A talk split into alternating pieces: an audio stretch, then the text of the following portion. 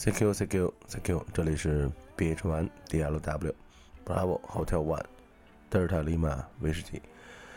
嗯，我们之前呢，嗯，两期节目呢，一直都在介绍着关于跟短波有息息相关的一些概念，包括电离层啊，包括传播呀。好，我们今天呢，继续跟大家说一说这个波段的问题，因为这些概念都是一环扣一环的。嗯，说起波段呢，其实对大家对于 UV 段的波段来说的话，可能会更熟悉，因为这是我们刚开始成为 HAM 一开始呃所接触的两个频率段。嗯，我们现在呢所说到的一些波段和频率呢，嗯，可能有的呢不是大家经常能够用到的，但是呢，我也希望呢所有的友台能够对这些波段有一个大概其的一个概。呃，他们什么时候适合传播，什么时候又不适合，什么时候传播的好，什么时候几乎打不开。我希望呢，呃，大家呢都能有一个，嗯，怎么说呢，嗯，都能有一个意识吧。因为在我们，呃，平时用这个短波台也好，用这些无线电设备做传播的时候，我们希望。大家不要无目的性的在某一个频率段上去守候，呃，我觉得可能一是让人笑话，二呢也觉得这个是徒劳。好，那我们下边开始介绍这一系列的波段。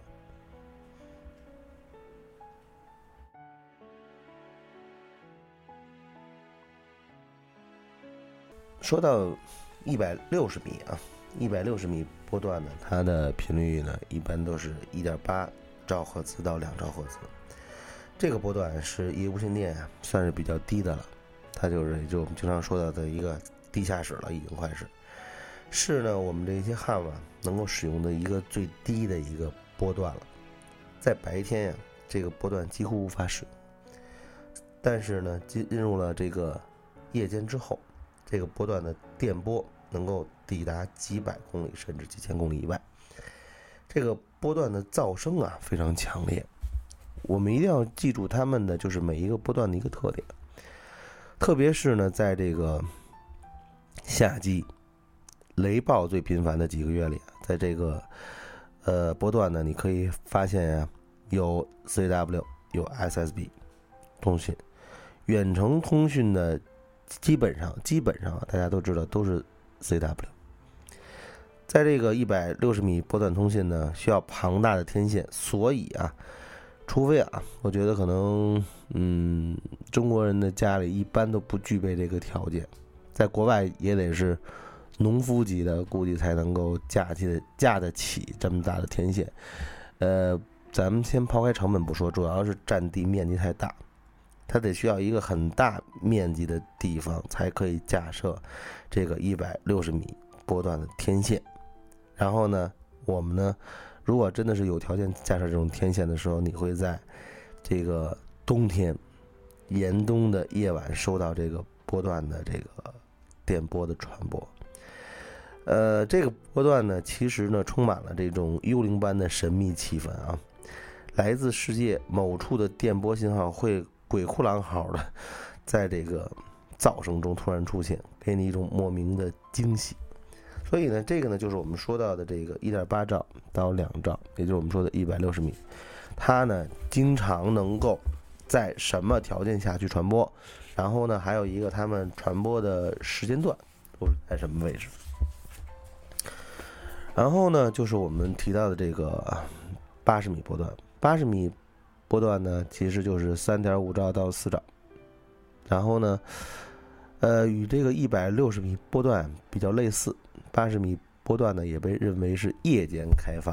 大家可以看到，有很多这个波段是适合夜间打开，有的呢是适合白天才能够打得开。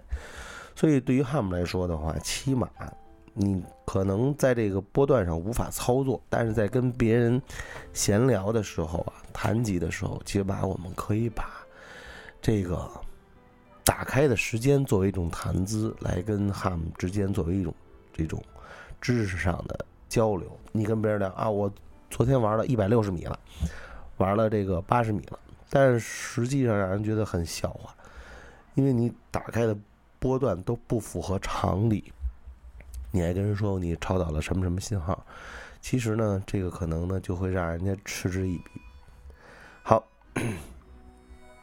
在这个大气条件良好的情况下啊，我们可以在夜间用八十米波段进行全球范围的远程通讯，即使在大气条件不好不坏的情况下。美国的东海岸的 ham 呢，仍然可以用这个波段呢与欧洲的 ham 通讯，与一百六十米段类似。这个波段上也有强烈的噪声，最好的通气时间呢也是冬季。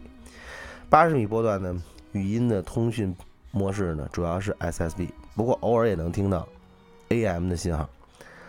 当这个波段开放时，语音通信异常拥挤，尤其是。三点八五兆到四兆之间，这都是我们的经验值啊。除了 SSB 信号之外，你可以在这个波段上听到 CW 信号。参加八十米波段的国际 CW 竞赛，是许多 ham 的这个这个算是经常用到的一个频率段。六十米，六十米呢波段呢，其实呢，其实咱先注明一下，这个在中国啊未向无线电的这个。应用者开放，六十米呢是最新的一个业无线电的一个短波的波段，它也是目前唯一的一个频点化的波段。所谓频点化的波段呢，就是说，ham 只能在这个波段的五个指定频点上通信，它们分别是五三三零点五 K 赫兹、五三四六点五 K 赫兹。五三六六点五 K 赫兹，五三七幺点五 K 赫兹和五三四零点五 K 赫兹，这个目前啊，呃，在中国没有被开放啊，这个我先跟跟大家说一下。此外呢，通讯通信模式呢限定为上边带，也就是我们的 USB，呃，最大的输出的功率限额也是有要求的，是五十瓦。这个波段呢与八十米波段很相似。不过非常安静，少数国家会使用这个波段的部分频率，但不影响我们在日落之后进行远程通讯。OK，四十米，四十米呢，其实呢是我们一个过渡性的波段，它兼有低频的 HF 的波段，还有高频的 HF 的波段的特点。在白天呢，这个波段可以进行八百公里左右的远程通讯。许多火腿每天上午在这个波段聚集。刚才我说了啊，七兆到七点三兆赫兹啊。进入夜间之后呢，四十米波段呢对全世界开放，CW 爱好者可以在这个波段下进行全球范围的远程通讯。SSB 爱好者也喜欢这个波段，这个波段呢有短波广播电台的严重干扰。这些大功率的干扰信号呢，严重妨碍了这个我们之间的这种通联啊。所以呢，就是当我们聊到四十米的时候，其实算是大家七兆是经常大家能够谈及的一个一个一个频率段，我们就应更应该关注到他们的一些通讯的特点，什么时候繁忙，什么时候能够完全打开，什什么时候大家以什么形式，呃，怎么去通联。然后什么时候最拥挤，等等啊，这些概念其实都是我们平时，呃，给大家讲一些比较常识性的一些，呃，包括使用习惯呀，包括一些通联习惯呀，呃，等等。那这样呢，其实大家不光对频率的认知有一个清晰的概念，并且呢，还能够在适当的时候找到你所要打的那个点。包括你所想呼叫的对方的号，对吧？三十米，刚才说到了这个四十米啊，现在这个一点一点往往下降啊。三十米呢，这时候我们经常说到十兆到十点一五零，就是十点一到十点一五零兆赫兹。这个波段呢，只用于 CW 通讯和数字通讯，不允许语音通讯。另外，这个波段的输出功率不得超过二百瓦。这个都是有规定的，嗯，三十米波段呢，在白天以及傍晚之后的几个小时里都适合进行远程通讯。许多呢 CW 爱好者聚集在这个波段的下端，参加各种国际比赛。许多 QRP，也就是我们那会儿说的低功率啊，CW 通讯也使用这个波段，数字通讯则使用这个波段的上端。二十米波段，十四兆到十四点三五零，二十米呢是我们最适合远程通讯，也是远程通讯爱好者的皇后，皇后级的 皇后级的这么一个波段。大家呢，大家经常听到我们在十四兆。上面通联的声音，而且呢，大家平时在朋友圈里展示的频率范围呢，也基本上都是十四兆的。好，在白天的任何时候，在世界的任何角落，二十米波段都是开放的。这也就是为什么无线电爱好者在这个频率段上那么聚集。在太阳黑子活动啊，每十一年为一个周期，这也就是我们之前提到的一个概念。在太阳黑子活动的高峰时期呢，这个波段夜间也开放。在低峰期间，一般日落之后，这个波波段呢就关闭了。下次高峰期大约在二零一零年。其实，二零一零年的话，已经我是我们逝去的了，对吧？那好，那我们再往后推，推十一年，那就是二零二一年。二零二一年应该是下一个高峰时期。呃，在二十米，在。在二十米波段呢，你可以找到所有的通讯模式。这个波段的上半部分绝大多数是 SSB，你必须花费一些时间，才能在这个十四兆，就是当中啊找到一个没有人用的一个频率，让大家在这个点上通讯是非常非常热闹的。好，那我们再往下呢，说到这个十七米。十七米呢，也就是十八点零六八到十八点幺六八，在十七米的这个波段上呢，人从来啊都不会太多。你可以呢在白天用这个波段进行全球范围的远程通讯，在这个波段上绝不绝大部分是 SSB 通讯，也有少量的 CW 通讯，偶尔还能听到一些数字通讯。太阳黑子活动的高峰时期呢，这个波段的传播性能最好。